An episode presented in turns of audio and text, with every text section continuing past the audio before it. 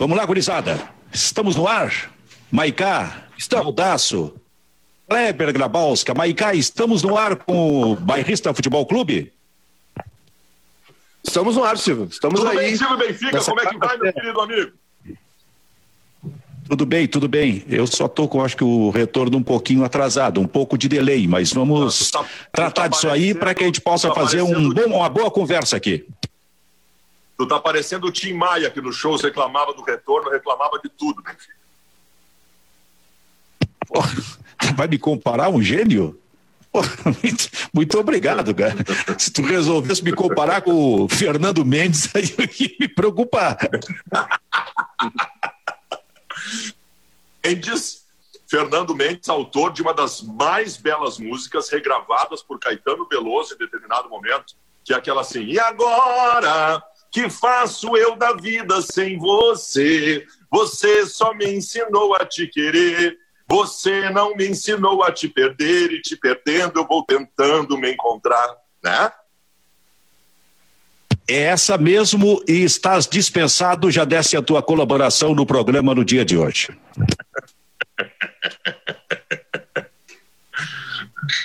Tá bom, Benfica, tá bom, tá bom. Nós temos muita coisa para discutir no dia de hoje, muita coisa para discutir. Tá, então em seguida eu vou te chamar com o primeiro assunto. Júnior Maicá, fala daí, diz aí, Maicá. Bom dia, Silvio. Boa tarde, né, para todo mundo. Quarta-feira, olha, é... mais um dia, né, de quarentena aí para todo mundo. Enfim, apesar das informações desencontradas, mas estamos aí, né, superando, levando em frente. Temos assuntos aqui também. Começaram as dispensas nos times aqui do nosso futebol gaúcho, né? Assim como falamos ontem do Guarani de Sobral, lá do Ceará, que foi o primeiro clube brasileiro a dispensar todos os, os jogadores, né? Começou um movimento aqui também de parar. Bom, deixa eu só uh, cumprimentar o Kleber e aí a gente já vai para esta questão da dispensa de jogadores do Pelotas, por exemplo, e, e o outro que tu referiste aí. Kleber, tudo bem, Kleber? Tudo bem, 25 de março, né, Silvio? Eu não sei o que, que a gente ia ter nessa quarta-feira, mas geralmente quarta-feira é o dia cheio de futebol, Champions, Libertadores, Copa do Brasil, Campeonato Gaúcho. Eu tô ficando com saudade do futebol. Silvio. É impressionante isso, mas o futebol parou e tem time na Maicá, então, dispensando jogadores. É, o Novo Hamburgo soltou uma nota oficial ontem ainda, ontem à tarde, agradecendo aos jogadores, mas é, dispensando todos, né? É, dizendo que agradece os serviços né, prestados pelos jogadores, mas que é, estão todos livres no mercado. O Pelotas também tem uma informação aqui que é do Renan Santos, né? Lá da, da Rádio Universidade de Pelotas, dizendo que o, o Pelotas, né, o Esporte Clube Pelotas, liberou atletas com clube, do clube que vencia o contrato agora. O Oswaldiro, o Vacaria e o Alacer foram liberados pelo Pelotas. Dois, dois nomes importantes aí, né? Apesar de não não estarem jogando seguidamente, estavam mais frequentando o banco de reservas, mas no, jogadores com, com nome né, no futebol gaúcho. O Vacaria foi campeão gaúcho em 2017 com o Novo Hamburgo. E o Alacer também, né, de grande história no Juventude, é, foram liberados pelo clube. Né? Os contratos estavam se encerrando agora. É uma despesa a menos para os clubes. Né? Pois é, o que, que isso quer dizer? Que o Novo Hamburgo e o Pelotas desistiram do Campeonato Gaúcho? Olha, Silvio, o Pelotas não, né? Parece que o Novo Hamburgo sim. Parece que o Novo Hamburgo é, abriu mão, né? Da, enfim, tá sem. dispensou os jogadores, a informação que a gente tem é que estão todos livres no mercado, né? Pra, claro, agora ninguém se movimenta, enfim, mas estão livres para procurar novos clubes quando o futebol voltar. O Pelotas dispensou, liberou os jogadores. Fala, Clebinho. São situações diferentes, né? O Novo Hamburgo ele não tem Série D. O Novo Hamburgo, o Aimoré e Esportivo são aqueles três times que não tem mais nada além do Campeonato Gaúcho. Então o Novo Hamburgo já está se uh, pensando em 2021, né? E o, e o Pelotas não, o Pelotas está assim como o São Luís e o Caxias está na Série D. Então está uh, fechando à medida que os contratos vão, vão terminando aí, vão dispensando os jogadores. Daqui a pouquinho, se tiver futebol no segundo semestre, se tiver Série D, faz um outro grupo. Acho que os clubes já estão uh, começando a enxergar aí o, é. O final do campeonato gaúcho. Fabinho, chegou mais uma informação aqui, Silvio. O São Luís de Juí também dispensou sete jogadores. Já já vamos. Cara, eu. Vamos, vamos tentar pensar. É, Maiká, vamos tentar pensar pelo lado positivo, ainda que isso seja praticamente é, definitivo, isso é, que nós não teremos Campeonato Gaúcho. Mas se ocorre alguma coisa que o Campeonato Gaúcho é retomado, o que fazem esses clubes? Pois é, Silvio, eu não sei. É, poucos têm é, o recurso da categoria de base, né? É, tem até uma, uma reunião, acredito que na sexta-feira, nós vamos ter uma reunião do, do presidente Luciano Oxman com. É na quinta, Kleber? É. é ah, sobre a divisão de acesso também, né? Galchão. É, então na quinta-feira a reunião para definir aí. Primeiro teve aquela paralisação pós a rodada, né, Silvio? Da, na segunda passada o Campeonato Gaúcho parou. E foi um prazo de 15 dias que foi dado aí, foi uh, estabelecido né, para uma nova avaliação, digamos assim, essa reunião já está marcada, não é uma reunião de emergência, mas é para sentar e conversar e ver os rumos, né? E claro que vai pesar muito, é, Kleber, Baldassi e Silvio, vai pesar muito essa questão financeira dos clubes, né? Porque hum, os jogadores estão sendo liberados justamente por, por falta de, de recursos, né? Então, é sem essa perspectiva de quando o Gauchão volta, de quando a divisão de acesso retorna, né, é, é, se estabelecer um padrão, se estabelecer uma data ou, ou bater o martelo, olha, vai continuar ou não vai continuar, os clubes podem tentar se ajeitar de alguma maneira, né? Deixa eu dizer Fala, uma coisa para vocês. Eu, eu, ocupei, eu ocupei o meu dia de ontem fazendo muitos contatos, especialmente com, com figuras diretivas do Internacional, mas com estes também eu obtive informações em relação ao pensamento de outros clubes. E eu, durante o programa aqui, quero trazer algumas informações. Como o assunto agora é o futebol gaúcho, que até me surpreendeu de alguma forma. Nós estávamos tratando como uma, uma solução perene, uma solução sem grandes discussões, estabelecer o Caxias campeão gaúcho. Pois eu descobri ontem o seguinte, gurizada. O Inter e o Grêmio, o Inter e o Grêmio não abrem mão de brigar ainda pelo título gaúcho. O Inter e o Grêmio, a não ser que seja uma decisão de cima para baixo. O Inter e o Grêmio, e eu, me surpreendeu isso, me surpreendeu, o Inter e o Grêmio não aceitam estabelecer por aclamação o Caxias campeão gaúcho. O Inter quer brigar pelo título gaúcho e o Grêmio também. Talvez pela complementação da verba da TV, isso eu não tenho detalhes. Mas essa é uma situação. A, a gente não sabe quando vai voltar. Nós temos aí uma expectativa pessimista de agosto, setembro e uma expectativa otimista de maio. Então, assim, eu acho que não é tão fácil assim dizer que terminou o Campeonato Gaúcho. Pelo que eu ouvi ontem, a coisa é bem mais complicada. Pois é, mas o que eu penso é o seguinte: vamos dizer que o Campeonato Gaúcho se encontre uma solução para realizar o Campeonato Gaúcho, retomar o gauchão lá por julho, agosto, por exemplo. O que vai fazer um time como o Novo Hamburgo? Que está desistindo do gauchão, poderia contratar novos jogadores? Legalmente isto seria possível? O que acontece com o São Luís de Juí, que dispensou sete dos, seu, dos seus jogadores? Enfim, como é que ficaria a fotografia desta, desta retomada do gauchão, caso isso ocorra lá em julho, agosto, por exemplo, porque a dupla Grenal por, pelo, por aquilo que está dizendo o Baldaço, não se entregou. Ela quer disputar e quer ganhar o gauchão. Eu acho que essa retomada, gente, ela se daria num, num, num molde final. Não, não com o Inter e Caxias decidindo o Campeonato Gaúcho, mas sei lá, pegando as quatro principais campanhas e fazendo semifinal, alguma coisa assim. Eu acho que a retomada não seria a pleno, não seria de onde parou, porque acho que isso nem, nem deve ser possível. E acho também que se estabeleceria que não haveria rebaixamento nesse ano. Acho que essa briga por rebaixamento ela não, não se conclui. Agora, pelo título, alguma coisa deve acontecer. Fala, Maicá. É, para se concluir o campeonato, que... ainda precisam de sete datas, né? É, eu acho que nessa questão do rebaixamento, eu acho que já está bem encaminhado. Tô... Claro, são, são informações de bastidores, né? Mas acredito que não, não teremos rebaixamento. Sobem dois da divisão de acesso. Ano que vem o campeonato ganha, né? uh, dois, dois participantes a mais. Acho que vai ser por aí. É, quanto na questão do título, vai ter que ter uma, uma conversa de perto aí com o Grêmio Inter também, né? Já que estão tão imbuídos aí, né? Tão compenetrados nessa história do título, porque Grêmio Inter vão ter que ceder também, né? Porque na questão financeira que envolve os clubes, tem uma questão legal também que é o seguinte, tá, o Novo Hamburgo dispensou o seu grupo de jogadores. Vai contratar gente nova? Como é que vai fazer? No ano, o ano do Novo Hamburgo se encerrou. Não tem Copa do Brasil, não tem Galchão. Como é que fica? Vai ser rebaixado por VO, enfim. Então vai ter, ter são muitas pontas, né, que precisam ser amarradas. Agora, é, se tiver data, eu acho melhor jogar. Sinceramente, quem puder jogar. Só que a gente não pode ter um prejuízo para quem teve um prejuízo, né? Como que era o caso do Novo Hamburgo, do São Luís, por exemplo, que não tem calendário de segundo semestre. Esses clubes não podem ser prejudicados, na minha opinião. Kleber Grabowska.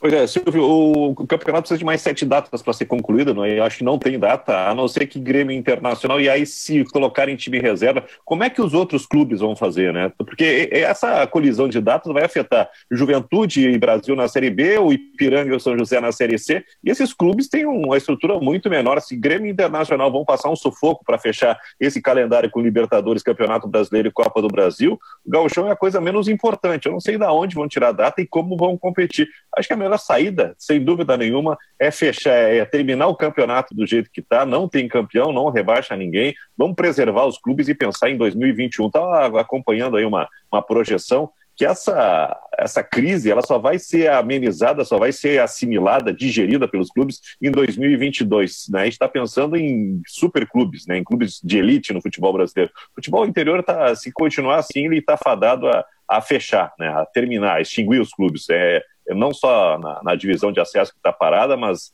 uh, inclusive clubes da Série A. A situação do Novo Hamburgo já é uma previdência ou uma providência para o clube não fechar. Uh, e, e, se quiserem retomar o campeonato, essa situação do Novo Hamburgo, ela precisa ser reestruturada, reestudada também, porque já encerrou o prazo de, já foram encerrados os prazos de inscrição de jogador. Se todo mundo está tá afastado, não sei se podem ser recontratados. Acho que não tem como fazer campeonato uh, na situação que está o nosso futebol.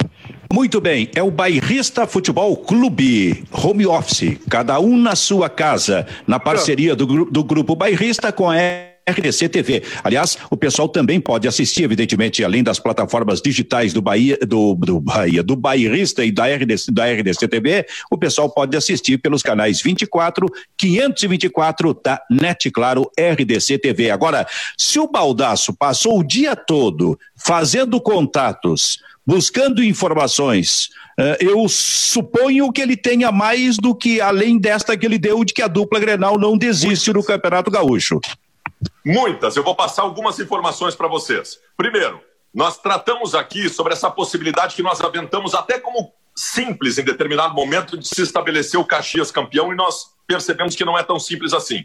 Vou dizer outra para vocês, que nós também aventamos como simples em determinado momento, que era mudar a fórmula do Campeonato Brasileiro para um turno, fazer um mata-mata, para que as coisas, para que as datas se abrissem para todas as competições. Nós também tratamos esta como uma possibilidade quase lógica, pois eu vou dizer para vocês, essa possibilidade não é nada lógica, nada. E eu explico por quê. A Rede Globo de televisão, ela tem um contrato com os clubes que prevê quebra se não houver o cumprimento do atual regulamento. Tem que ter uma negociação com a Rede Globo de televisão para que se tenha alguma possibilidade de mudança. E não deve acontecer. Sabe por que, que me chamou a atenção? Porque eu vi os clubes lutando mais pelo Campeonato Brasileiro do que pela Copa do Brasil e Libertadores da América. E aí eu fui atrás de mais informações, Benfica. Mais informações. Eu tenho uma para trazer para vocês aqui. Eu quero dizer para vocês quanto o Inter ganhou o ano passado em competições. Prestem atenção no que eu vou dizer para vocês. No ano passado,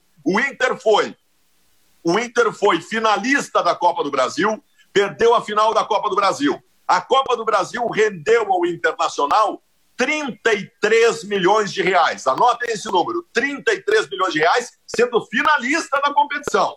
A Libertadores da América do ano passado pro Inter, e o Inter caiu. O Inter caiu nas quartas de final. A Libertadores da América rendeu ao Inter 22 milhões de reais. 33 milhões de reais da Copa do Brasil, 22 milhões da Libertadores da América. E o Campeonato Brasileiro, que o Inter foi sétimo colocado, rendeu ao Inter 85 milhões de reais. Eu acho que está claro porque os clubes estão do lado da Rede Globo e priorizando o Campeonato Brasileiro neste momento. Sim, não há, não há dúvida nenhuma. É uma questão eminentemente financeira, ainda mais em tempo de coronavírus, né? porque o coronavírus faz com que os clubes percam dinheiro. Os jogadores estão agora no início de abril por entrar em eh, eh, eh por entrar em férias. Há uma negociação dos clubes que até passa pela CBF, mas a CBF não quer avalizar como é, é, ocorre a pedido dos sindicatos dos jogadores, especialmente do Rio de Janeiro, a CBF não quer avalizar isso aí, mas uma negociação é, entre jogadores e, e, os clubes que envolve redução de salário, mas isso não quer dizer que seria rompimento de salário. Então, os clubes naturalmente vão perder no futebol brasileiro como todo, especialmente os pequenos, a gente já viu aí por estas informações trazidas eh, pelo Júnior Maicá. Mas, de qualquer maneira, também por isso é evidente que o que a dupla Grenal está projetando, o Internacional, por exemplo, são questões relacionadas àquilo que pode ganhar pela Rede Globo, através, por exemplo, do Campeonato Brasileiro. Né? O, o, negócio que o Kleber citou antes ali, uh, sobre o impacto financeiro que os clubes podem ter a partir de 2021 Claro, não estou comparando, são situações diferentes, né? Mas foi o que mais ou menos aconteceu com a Chape, né? A Chapecoense, é, pós-acidente, teve uma, uma despesa muito grande, né? Com, com processos trabalhistas, enfim, com rescisões, é, com todas as, as questões das vítimas, né? E aí teve aquela ajuda inicial, uh, amistoso da, da seleção brasileira, amistoso no Camp Nou, amistoso contra a Roma, na Itália. E aí a gente sabe, né, que nesse ano agora, em 2019, acabou rebaixada por uma questão totalmente financeira. Então é óbvio, né? Claro, não tô, quero deixar bem claro que não estou comparando as situações, enfim, são são né, histórias tristes diferentes, mas é, é óbvio que os clubes, o Baldasso tem total razão, é óbvio que os clubes vão optar né, por quem paga melhor e, e assim, já, já se antecipando, né, Silvio, ao, ao problema financeiro que vai, vai, vai sobrar dessa, dessa questão aí do coronavírus. Tratando agora especificamente de futebol, né, do que estamos falando, mas é, é um clube, né, um clube que tem despesa com funcionários, enfim, é, impostos, uma série de obrigações também, assim como todas as empresas vão ter problemas, né, os clubes também, e aí é óbvio que eles vão priorizar quem paga mais, não, não tenha dúvida disso, e, e não, também a gente não tem nem como condenar isso, né. O, o Baldaço, é leite que tu estás tomando aí? Não, não, é água de coco. Ah, eu, eu achei, viu, Kleber, que o homem estava no leitinho. Não, mas é uma embalagem muito delicada, né, para tomar água de coco. Ele traz um Tetra Pak ali de 8 litros, né? Não, o que me chama a atenção é o seguinte: nós chamo, estamos. Tá puro, isso que eu chamo, tá puro esse, isso, isso que eu chamo... água de coco? Tá pura? É. Não, mas o que, eu me, que, o que me chama a atenção é o seguinte: nós estamos com mais ou menos uma semana de confinamento por enquanto, até aqui, ele está sendo bem tratado em casa. É, é, é, aquele negócio do sujeito que cai do vigésimo andar, quando chega no décimo, ele está caindo, vai estatelar lá embaixo, mas quando ele chega no décimo, ele diz: até aqui tudo bem. É o que está tá acontecendo com o baldaço por enquanto. Ô Silvio, é, ah. Tu, tu, sabe que a Monique é uma das, das poucas pessoas que tem autorização para sair de casa, né? Ela tem duas Sim. horas por dia para sair de casa, sem problema nenhum com a prefeitura, sem, sem tomar multa nenhuma, né? Para fugir do baldaço. E se tivesse mais de 60 anos de idade, ia ganhar uma autorização especial da prefeitura. Deixa eu passar, vou passar outra informação para vocês, outra informação importante para vocês da conduta que o Internacional ele, ele, ele, ter... Vocês já viram, atenção, vocês já viram que ele não quer brincadeira, não quer sacanagem. Com ele não tem aquela, aquela famosa frase do Pedro Ernesto, fora da sacanagem não tem salvação. Cara, vocês vocês estão dando ideia para minha mulher. Ela está aqui do meu lado ouvindo vocês, não deem ideia para ela. Ela, ela. Vocês estão dando possibilidades para ela. Então não façam isso, pelo amor de Deus. Ó, deixa eu dizer para vocês, outra coisa importante. O, a negociação do Inter com os jogadores, tá? Primeiro a questão das férias. Isso ninguém vai fugir. O abril vai ser de férias, tá? Ninguém vai fugir isso. O abril vai ser para cumprir pelo menos 20 dias de férias. Porque nós vamos entrar em dezembro jogando futebol e aí o restante das férias vai ser no Natal e Ano Novo. Então, essa questão das férias não tem muita negociação. Os jogadores têm que aceitar. O Inter, o Inter não vai propor redução de salário aos seus jogadores neste momento. O Inter não vai propor. Ao contrário, o Internacional vai reunir as lideranças do grupo e vai dizer que vai fazer todos os esforços para conseguir cumprir 100%. O Inter acha que o grupo do Internacional está unido, está dentro de um foco importante e que o grupo merece que o clube faça todos os esforços para tentar pagar 100% até onde conseguir. É óbvio que esse até onde conseguir é mais um mês e pouco. Depois não vai conseguir mais. Está se contando com um retorno razoavelmente breve. Mas o Inter não vai propor neste momento redução de salário aos jogadores. Kleber Grabowska, a tua opinião. Bom, uh, Silvio, uh, essa questão da redução de salários eu acho muito complicada, né? Acho muito complicado. Uh, e eu estou achando que a CBF está. A gente já falou isso ontem, né? Está demorando demais para entrar em campo e, tomar a liderança nesse processo. Não sei se a CBF está com medo de perder dinheiro. hoje tem uma notícia muito interessante que vem da Espanha, né? A Real Federação Espanhola disponibilizou uma linha de crédito para clubes da primeira e segunda divisões para que os clubes não, não tenham uh, um prejuízo tão grande, né? E tenham onde recorrer uh, na hora de, de, de, pagar suas despesas, né? Mantendo plantéis, né? mantendo uh, a estrutura, não diminuindo de tamanho, porque isso afeta diretamente a qualidade do campeonato. Então é uma federação que fatura muito que está ajudando os clubes. Acho que isso também poderia servir para a CBF. E, inclusive, em termos de, de ajudar na negociação, né? acho muito difícil que os clubes consigam convencer seus jogadores, porque é uma relação patrão-empregado, né, a diminuir os seus salários. Mesmo que a situação uh, se transforme num, num caos, acho muito difícil que os jogadores cedam a sua parte. Se bem que seria muito interessante sair da bolha né, e entender essa realidade. O Grêmio também abriu o, negociações, uh, Silvio já tem conversas né, do Grêmio com, com seus jogadores sobre a questão salarial e também das férias. É, férias também para abril, né? 20 dias, guarda 10 para o final do ano. E aí a questão da redução salarial, né? Que todo clube. Se o Barcelona está conversando com os jogadores para reduzir o salário, imagina se Grêmio e Inter não irão, né? Pois é, mas o que o Baldaço disse é que por enquanto o Internacional não está pensando nisso, né, Baldaço? Nesse momento, não. Nesse momento, o Inter vai reunir as lideranças para dizer que vai tentar cumprir os 100%. Bom, de parte da CBF, como referiu o Kleber, que ainda não se manifestou e usou como exemplo a, a, a federação, a confederação lá da Espanha, eu tenho convicção absoluta de que a CBF está encagaçada evidente que ela, ela não quer perder um milhão de reais de lucros de 200 ou 300 milhões que tenha tido no ano passado. Mas se juntar com todos os outros anos, imagina qual é a situação financeira da CBF. Ela está olhando ali à frente. A questão de datas FIFAs, daqui a pouco alguns jogos amistosos da seleção brasileira não poderão ser realizadas e é em cima disso que a CBF fatura demais. Tem muito dinheiro, mas nesse processo todo não quer perder pois um milhão de reais sequer. Mas aí, Silvio Benfica, nós vamos entrar numa outra seara bem mais complexa, em que eu, pelo menos aqui, não quero estabelecer nenhum juízo, tá? Eu quero fazer só uma leitura.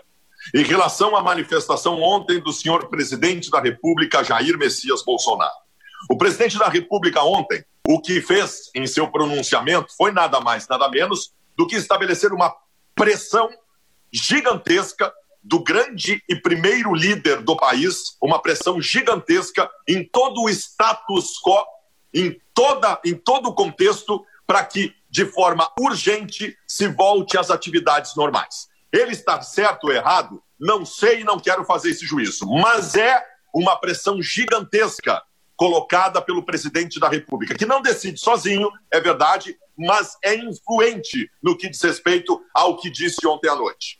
Eu sei que o Ministério da Saúde os, e, e, muitos dos pares do presidente estão dizendo justamente o contrário. Mas eu acho que esta pressão, que é da parte econômica do país, não da parte de saúde, ela pode ser determinante para que os próximos dias sejam decisivos no que diz respeito à análise da evolução da doença.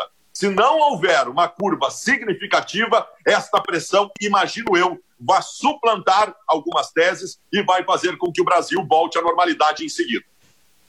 Baldasso, o único modo da curva começar a baixar é fazer exatamente o que está acontecendo neste momento sob a orientação de toda a comunidade médica do mundo inteiro. Infelizmente, é o confinamento, é a quarentena, é fazer com que o máximo possível de pessoas fiquem em casa, para que esse vírus possa ser controlado e daqui a 15 dias, 20, um mês, 40 dias, a gente tenha a resposta positiva. Porque se deixar circular, contrariando a orientação de toda a comunidade científica do mundo inteiro, da comunidade médica, é evidente que o vírus vai se alastrar. Por isso foi, na minha opinião, uma manifestação desastrada e irresponsável do presidente ontem à noite, porque ele foi foi contra tudo aquilo que técnicos estão uh, uh, pregando nesse momento, inclusive o seu Ministério da Saúde, que faz um trabalho excelente nesse momento de tentativa de controle da pandemia ou da epidemia dentro do país. Ele foi contra tudo isso. Aliás, a partir daí, me parece que o ministro, ministro da Saúde, que faz esse excelente trabalho, está numa sinuca de bico sai ou não sai? Será pressionado a sair eh, ou por, por, decisão própria vai acabar eh, saindo? Quer dizer, ah, tudo isso vai ter reflexo ali adiante. Por isso que eu te por isso que eu pergunto, por isso que eu coloco Benfica. Até que ponto a manifestação do presidente ontem possa ser decisiva e influente? Porque, pelo que disse o presidente ontem, ele não está preocupado com a curva ascendente, porque a tese dele é que a ascensão da doença é normal e que assim seja, porque vai ser uma gripezinha para todo mundo. E se cai o ministro da Saúde, se cai o ministro da Saúde, bom, aí nós temos um vencedor. Aí nós temos uma tese vencedora que pode determinar o retorno das atividades em breve. Fala, Baicá.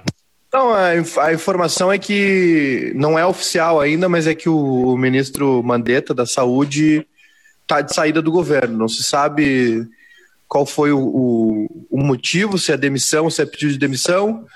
Informações é, que dão conta de que ele está preocupado com o histórico dele como médico, né? Ele é um, ele é um técnico, né?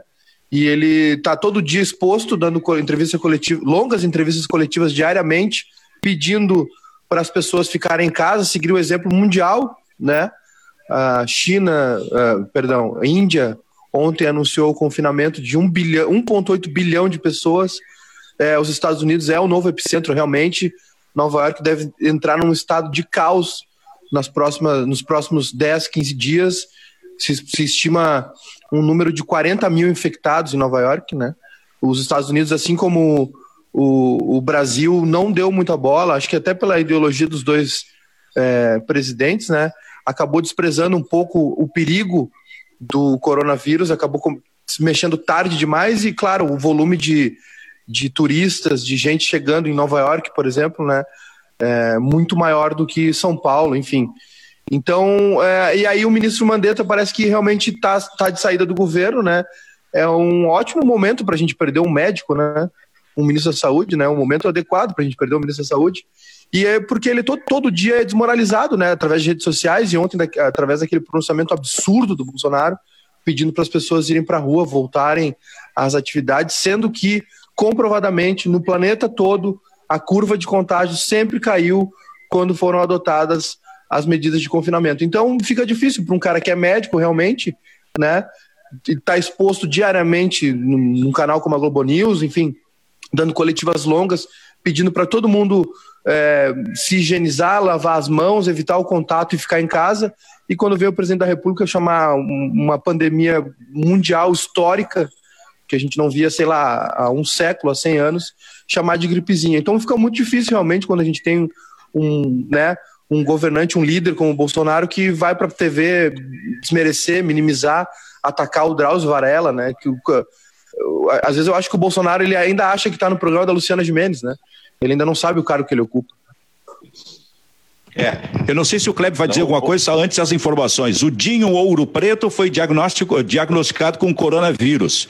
O príncipe Charles foi diagnosticado com coronavírus. Imagina como está o Palácio de Buckingham nesse momento, cuja rainha eh, te, e, e o esposo tem mais de 90 anos de idade. E lá dentro tem um diagnosticado com coronavírus. Fala, Kleber com a possível saída do Mandetta, acho que já tem um candidato ao Ministério da, da Saúde, né? Osmar Terra, que é um médico que acha que, a, que o coronavírus não existe, né? Não, a informação, Silvio, uh, Kleber, é do, do Alberto Almeida aqui, né? O autor, autor de A Cabeça do Brasileiro, A Cabeça do Eleitor. Ele tuitou agora há pouco, um cara muito bem informado, enfim, é, dizendo que a, a, informação realmente vai se confirmar. Tinha uma coletiva agora marcada do Bolsonaro com o ministro, né, o Mandetta, ministro da Saúde, que foi cancelada. E aí a chance maior é do Antônio Barra Torres, que é médico e contra-almirante, que atualmente é presidente da Anvisa. É, sua maior qualificação é ser olavista, como ministro da Educação das Relações Anteriores. Torres é radicalmente contra o confinamento da população. Nossa, vai mudar inteiramente, digamos, a, a orientação passada pela uh, equipe médica do Ministério da Saúde para todo o país. Uma mudança radical de uma hora para outra. Esta quarta-feira promete demais, hein? Bom, inclusive, esse... inclusive, Benfica, acontecendo isso, acontecendo esse cenário que está desenhado por todos vocês aí, é isso que eu estou dizendo. Eu, eu, eu, eu também acho um absurdo eu, eu, eu acho tudo o que vocês acham. O que eu estou tentando é estabelecer uma leitura. Este cenário que vocês estão colocando, essas informações que o Maicá deu sobre a troca e quem está assumindo, levam a crer que nós teremos em seguida a volta à normalidade, entre aspas, do Brasil com as pessoas saindo das ruas. Né? Aí vai... com futebol, e com o futebol voltando. Só que tem o seguinte também, é... hoje tem uma reunião marcada, né? Uma teleconferência entre todos os governadores, 27 governadores, e ninguém, e aparentemente ninguém vai seguir recomendação nenhuma do governo federal.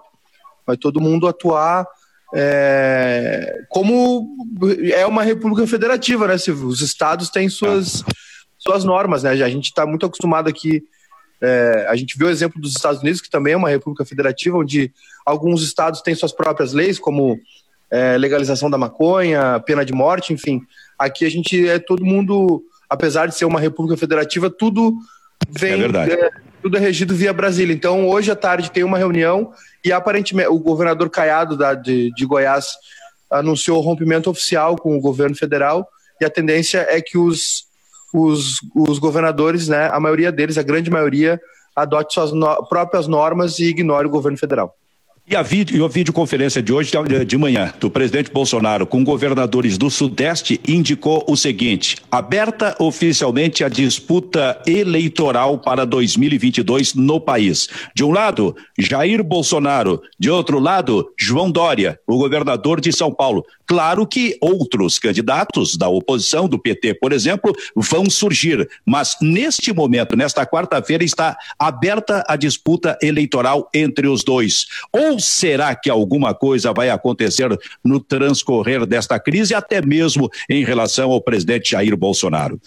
Olha só, ontem eu cheguei a falar sobre um assunto, mudando um pouquinho de assunto, eu estava eu tava assistindo, porque as televisões do país, eh, Maicá, eh, Kleber, eh, televisões que fazem esporte e baldaço, eh, neste momento elas recuperam grandes jogos, né? Grandes jogos pelo mundo, grandes jogos pelo país, jogos históricos, por exemplo. Eh, e e nesse momento, eh, na segunda-feira, eu estava assistindo a Sport TV que colocou no ar no final da tarde o jogo do Grêmio contra o Corinthians 3 a 1 para o Grêmio lá no Morumbi. Lembram? 2001, 2001, a conquista da Copa do Brasil pelo Grêmio. Lembram daquele jogo? Me alcança o celular por gentileza, Eduardo aqui. Mas vocês lembram evidentemente daquele jogo, né? De 2001 claro. pelo Grêmio no Morumbi. No estádio, no estádio Olímpico foi 2 a 2. O Grêmio estava tomando um totó do Corinthians, entrou o Luiz Mário no lugar do Varley no time do Grêmio e o Luiz Mário empatou o jogo. E aí o Grêmio foi com vida para lá. Mas a expectativa que se tinha era que o Corinthians, que tinha sido melhor em Porto Alegre, seria melhor lá também. O Corinthians de Vanderlei Luxemburgo e o Grêmio do Tite deu um toto para mim. Foi uma das maiores atuações que eu vi do Grêmio em toda a minha vida. É isso mesmo que eu penso. Para mim foi a maior atuação de um time numa hora de decisão, porque qualquer decisão de competição normalmente é um jogo trancado, né? E eu estava assistindo, e eu assisti de novo aquele jogo porque eu estava lá na partida, naquela cobertura. E aí eu mandei uma mensagem aqui para o Tite sobre aquele jogo, eh, eh, o modo como o Grêmio se portou. E aí o Tite me respondeu: "Ah, o time jogou muito, deitou, como ele disse. Ele falou o seguinte: deixei dois atacantes pivôs no banco de de reservas que ele tinha, o Orley e o Renato, é um, é um jogador chamado Renato Martins.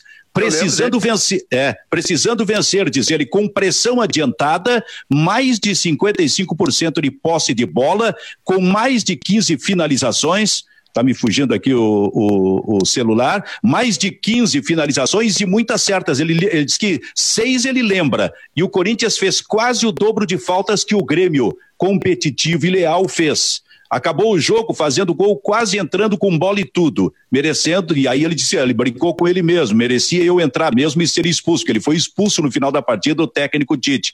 Mas o interessante é que ele falou aqui, por exemplo, sobre o Grêmio jogando no 3-6-1. 3-6-1 o que era uma variação, porque normalmente aquele time do Grêmio jogava no movimento de 3-5-2. O que, que ele quis dizer? Que o único atacante avançado nesse caso específico era o Marcelinho Paraíba. As, os três zagueiros eram o Marinho, o Polga e o Roger. E o, não, o Polga foi. Não foi o Roger, acho que o Polga estava machucado. O né? Polga, não, o Polga foi jogar no meio-campo no lugar do Eduardo Costa, que estava suspenso. E o Mauro Galvão. Os três zagueiros, tu lembra? O Eduardo. Mauro Galvão. Marinho, Galvão e Roger. E o Galvão se machucou e entrou o. Como é? Alex Xavier. Alex Xavier. Bochecha Rosa. É. o, Grêmio tinha dois, o Grêmio tinha dois alas muito bons nesse time. O Anderson Lima, que eu acho um dos melhores laterais que passaram pelo Rio Grande do Sul. Eu acho ele muito bom, muito bom. E do outro lado era o Rubens Cardoso. Era Anderson Lima e Rubens Cardoso, os dois alas desse time. Um dos maiores Kleber, e a interpretação tática desse jogo pelo Tite, Kleber? Quem é que, quem é que recuou desse time para fechar seis no Não, eu acho, que, eu acho que ele entendia o seguinte: que o Luiz Mário também jogava naquele movimento de meio. Né? Junto com o Polga, junto com o Zinho, junto com o Tinga, uh, enfim, e, e, e, os laterais. Três zagueiros, seis jogadores no meio com os laterais e um adiantado, que era o Marcelinho Paraíba. E, e, aí me chama a atenção a utilização do Luiz Mário nessa, nessa linha de seis aí, né? Com dois laterais, uh, dois alas, né? Dois, ala, dois alas apoiadores e o Luiz Mário fazendo, uh, puxando velocidade por dentro daí, né? É, exatamente. O que, que ia falar, Maicá? Eu tô com a escalação aqui. O Grêmio jogou com Darley, Mauro Galvão, Marinho, Roger, Anderson Lima, Anderson Polga, Tinga, Zinho, Rubens Cardoso, Luiz Mário e Marcelinho Paraíba. Esse meio de campo tava bonito, né? Tem, tem um detalhe sobre esse jogo que o, o Luiz Mário conta pra gente nas, nas rodas que se faz de churrasco aí. O Luiz Mário escondeu uma lesão. O Luiz Mário jogou mal nesse jogo. O Luiz Mário mal conseguiu aparecer nesse jogo. O Luiz Mário jogou com uma distensão muscular que ele escondeu a semana inteira porque ele não queria ficar de fora do jogo. O... Sim, ele, foi, ele foi o herói da véspera, né? Ele que fez os, os dois gols, né? Tava 2x0 pro Corinthians, ele entra e, e, e, ressuscita o Grêmio. Né? É, o, o Miller jogou muito aqui no Olímpico, né? Tava 2x0. Acho que o Maurício falha num dos gols é, do Luiz Mário aqui no Olímpico, um chute fora da área, ele aceita por baixo, aí ele inflamou a torcida, né? Foi uma, uma virada, foi um empate, mas foi uma virada de, de perspectiva do Grêmio naquele jogo. E o jogo da volta, a gente estava esses tempos conversando com com o Fernando Carvalho ele nos disse que é, foi o, o, melhor 3-5-2 que ele já viu aqui no Brasil. O Sem do, dúvida. O do Tite, né? Um, essa, um 3-5-2 um 3-5-2 que talvez tenha inspirado Luiz Felipe Scolari na Copa do Mundo do ano seguinte. E o Murici também, né? O Murici com a, a, aquela dinastia do Murici no São Paulo é com é no 3-5-2, 3-6-1 essa variação. Mas foi realmente um jogo, né? A partida do Zinho lá no, no, no, no, no Morumbi foi espetacular. Esse time do Grêmio é, é impressionante. Espetacular. É. espetacular. A Irrista Futebol Clube, nesse papo de todos os dias, da uma às duas, onde a gente fala de tudo, com o Kleber, com o Baldaço, eh, com o Júnior Maicá, na parceria do Bairrista com a RDC TV, que está transmitindo este programa também diariamente pelos canais 24, 524 da NET Claro e por todas as plataformas digitais. Aqui se brinca, aqui se lembra de alguma coisa, de história, aqui se fala de cultura, aqui temos o direito de eh, ouvir o baldaço cantando, mas sempre é melhor ouvir do que ser surdo nesse aspecto. E aqui se fala também de livros, esse tipo de coisa. Tem alguma coisa para mostrar por aí hoje, gurizada? Eu tenho aqui, Silvio, deixa eu me escalar. Eu já separei aqui alguns dias o álbum do Campeonato Brasileiro de 2009, né? Uh, e eu, eu, eu, vou começar por um time que hoje é milionário, mas que em 2009 não, não tinha tanto dinheiro assim. Flamengo, né? Aquela, aquela fotografia é, quando, quando era rico e quando era pobre. Olha o grupo que o Flamengo tinha em 2009. Bruno, goleiro, Léo Moura, eterno Léo Moura na lateral, Ronaldo Angelim na zaga, uh, não, não tem outro zagueiro aqui, mas aí tinha uh, Toró, o lateral esquerdo Juan, o Ayrton, que depois jogou com o Dunga aqui no Internacional, o Williams, que também jogou no Internacional, o Ibson, uh, que surgiu como um grande craque e sumiu, estava jogando a temporada passada no Boa Esporte, Kleberson, jogador de fundamental na conquista dessa do, do, Mundial de 2002, o Emerson Sheik, o Zé Roberto, que depois jogou no Inter, o goleiro Diego, o Jonatas, o Eric Flores, aí sim, um fora de série, que é o Adriano, e completava aqui o álbum de figurinha o Josiel, que é gaúcho de rodeio bonito, né? Que foi artilheiro. artilheiro com o Paraná. Esse, esse, campeonato brasileiro, o campeonato brasileiro de 2009, esse campeonato brasileiro de 2009 foi o Flam... esse foi um dos piores times a ganhar um campeonato Baldasso, brasileiro na história. Ah. O, o, outro zagueiro era o David Braz. É. Então, assim, mas foi um dos piores times a ganhar o Campeonato Brasileiro na história. Foi o Campeonato Brasileiro mais disputado no seu final. Para quem não lembra, o Inter, com o Mário Sérgio, foi até o final brigando pelo título. Só não foi campeão porque o Grêmio entregou o jogo final, né? O Grêmio entregou o jogo no Maracanã para o Flamengo, o Inter ganhou seu jogo em Porto Alegre. Se o, se o Flamengo tivesse empatado aquele jogo, o Inter era o campeão brasileiro. É provocação, Maiká. Não, mas eu, eu, eu, eu acho que eu acho que essa questão do, do jogo do Grêmio e Flamengo, eu não, eu na época eu já tinha esse pensamento. É, tem um jogo que se fala também que o Inter acabou perdendo para o São Paulo em 2008, se não me engano, lá no, no, Morumbi. Eu não me surpreendo com esse tipo de coisa, entendeu? É porque é, é, a nossa rivalidade. Se o Grêmio tivesse vencido o Flamengo e o, o, o Inter fosse campeão brasileiro, aquele avião da, da turma voltando do Rio estava até hoje sobrevoando Porto Alegre, não tinha descido aqui. Isso é normal, isso faz, isso faz parte. É, a gente é normal, pode... é, é, normal. O único detalhe anormal é o Grêmio ter marcado um gol, não sei para é, Exatamente. Agora sim, a gente pode discutir se é, é, é, ilegal, imoral ou engorda, né? Agora, na questão da rivalidade, o Grêmio perdeu para prejudicar o Inter, o Inter perdeu para prejudicar o Grêmio ou enfim, colocar o jogo do futebol feminino para não ter o show do Metallica, cara, para mim isso tá tudo não, certo. O problema, o problema eu, não eu, é eu encaro esse. Isso, eu encaro isso com normalidade. O problema não é o Grêmio, o problema não é o Grêmio ter entregado, o problema é essa fórmula de bosta que permite esse tipo de coisa. esse é o problema desse campeonato brasileiro de pontos corridos chatíssimo, que além de ser chato, ainda permite esse tipo de coisa. Se tem um mata-mata decidir o campeonato, nunca vai acontecer isso. Né? Tem um outro detalhe, esse campeonato de bosta, como tu, que tu fala aqui, determinado momento, sendo nos pontos corridos, acertou uma coisa fundamental, colocou clássicos na última rodada e depois revogou isso aí. É, é. Agora, campeonato de pontos corridos, existe um grande engano histórico sobre a avaliação de um campeonato de pontos corridos. Se diz erroneamente que o campeonato de pontos corridos é o mais justo porque o melhor ganha. Não, não é o melhor que ganha. O campeonato de pontos corridos ganha o mais rico. Quem ganha o campeonato brasileiro é o mais rico, porque quem tem condição de fazer dois grupos num só e ter variação diante de um calendário absurdo. Campeonato justo é aquele que tu pega os dois melhores da competição e põe eles frente a frente. Aí sim tu vai ver quem é o melhor. Aliás, esse ano eu acho, Silvio, que dependendo de como ficar o calendário, né, para o segundo semestre, Ontem até a gente estava discutindo isso, né? Mas é, se tivermos um, um, um campeonato de um turno aí ou com mata-mata no Brasileirão, acho que os pontos corridos não voltam mais. Porque tem um apelo muito grande já da, da, da de muita gente, né? Porque o Campeonato Brasileiro tá chato realmente. Né? Mas eu, eu, eu, eu, eu gosto dos pontos corridos, tá? Mas eu acho o Campeonato Brasileiro muito longo. Tinha que ser assim, ó. Campeonato? Tinha que ser. No meus, eu acho que no, nos moldes da Alemanha, Clebinho. É 18 clubes né? Três na zona de rebaixamento, dois caem automaticamente, um joga um. Não sei se na, na Inglaterra é assim, tem o playoff de o mata-mata de rebaixamento. 18 clubes, cara, tá ótimo, 18 ou 16 até. Porque 20 clubes aí, tu tem que ver CSA e Havaí numa segunda noite, não dá. O mata-mata é a única maneira de tirar o título do Flamengo. Yeah.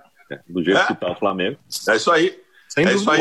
Mas aí a questão, aí entra aquilo que a gente conversou antes, né? A senhora Rede Globo de televisão paga 84 milhões e meio para o Internacional para ter o Inter jogando em 38 rodadas. Tem que ter uma negociação, tem que ter um convencimento. É um, é um, processo, é um processo, né?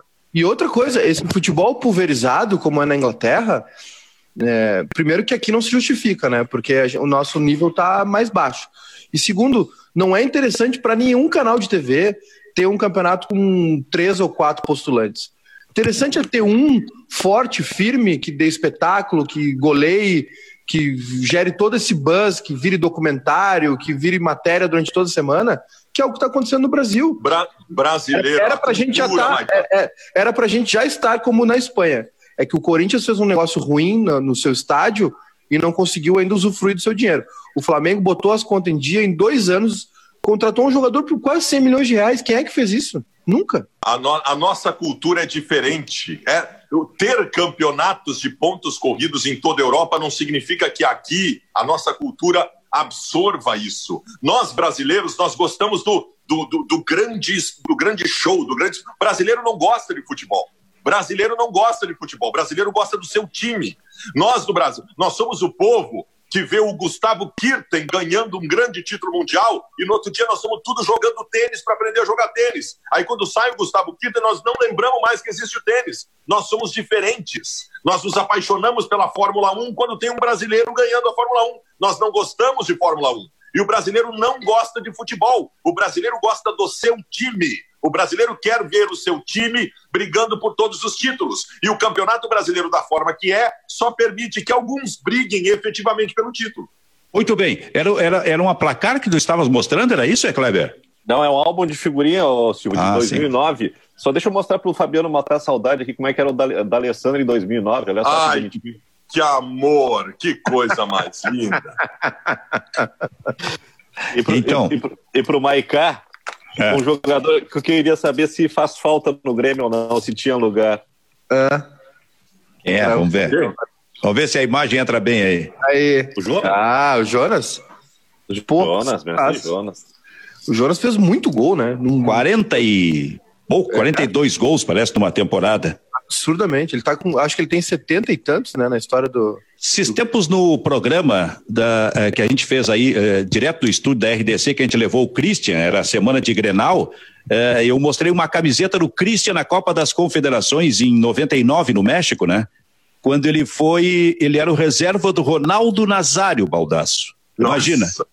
Era Ronaldo Nazário e Christian, os centroavantes da seleção brasileira, na Copa América que revelou o Ronaldinho, e depois, na Copa das Confederações, o Ronaldo Nazário não estava. E aí o Christian assumiu a condição de titular. E aí eu mostrei a camiseta dele naquela competição e falei que tinha uma do Ronaldinho também, ó. Que era essa aqui, ó.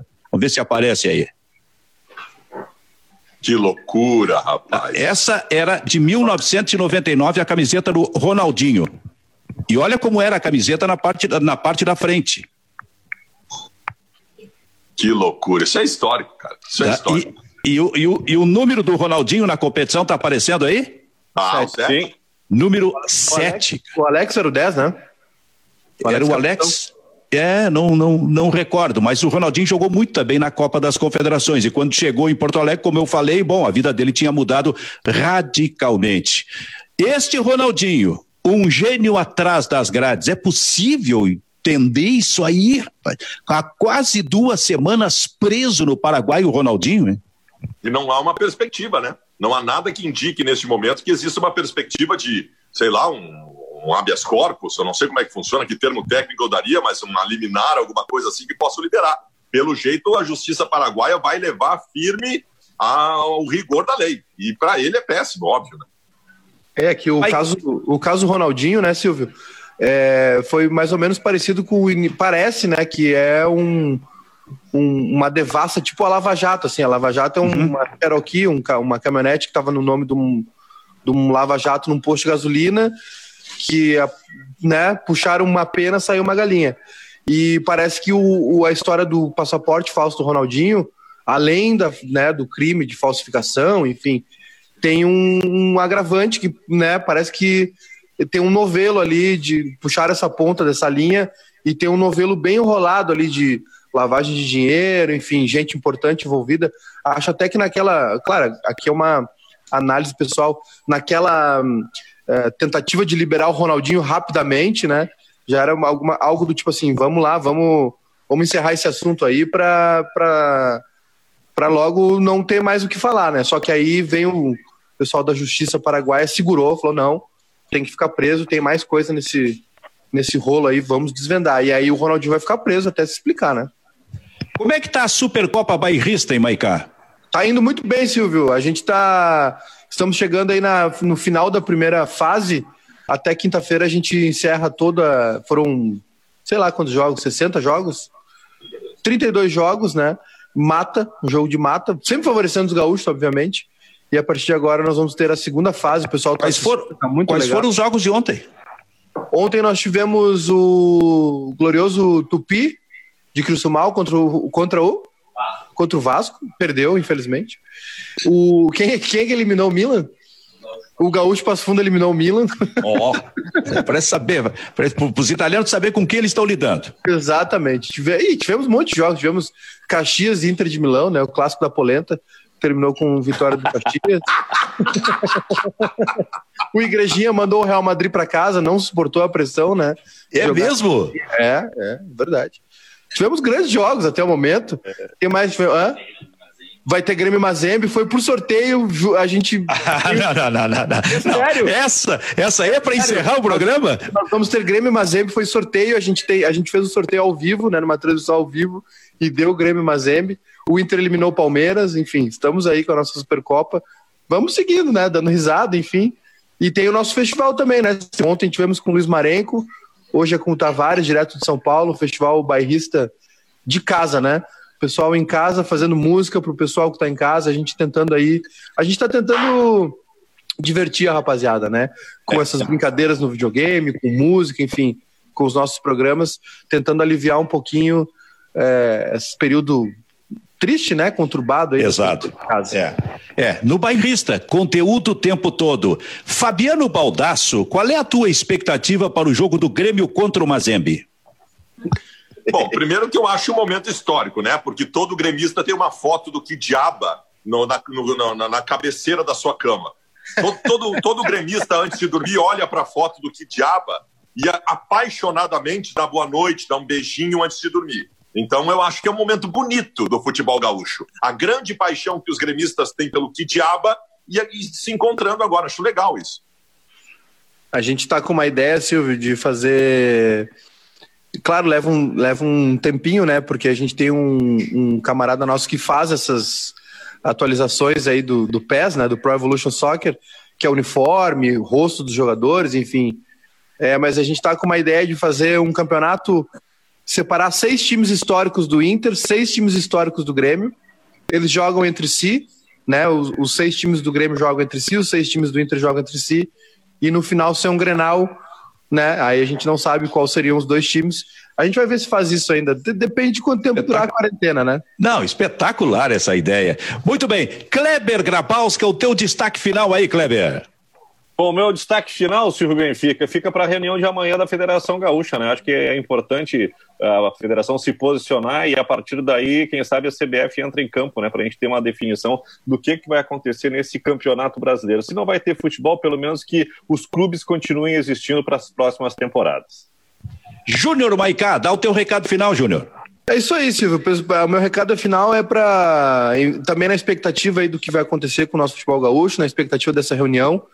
Mas o meu recado final é: fiquem em casa, lavem as mãos bastante, fiquem em casa, leiam um bom livro, conversem com a, com a família, ouçam uma boa música, vejam um bom filme, mas fiquem em casa, não vá para a rua, não é momento de sair para a rua. Os gráficos, a história, né, mostra que a, o contágio por coronavírus só diminuiu quando as, os países adotaram a quarentena. Então, fique em casa, não é o momento de ir para a rua. Aldaço, até aqui tudo bem? Tudo bem. E eu, a, minha a minha grande expectativa é saber o que vai acontecer com essas movimentações políticas que está acontecendo no país e o que, que tipo de reflexo isso vai ter sobre o tempo de parada no, no país, seja para a sociedade como um todo, como também para o futebol. Tu está sendo bem tratado assim diariamente, Valdas, porque tu é um, um senhor idoso.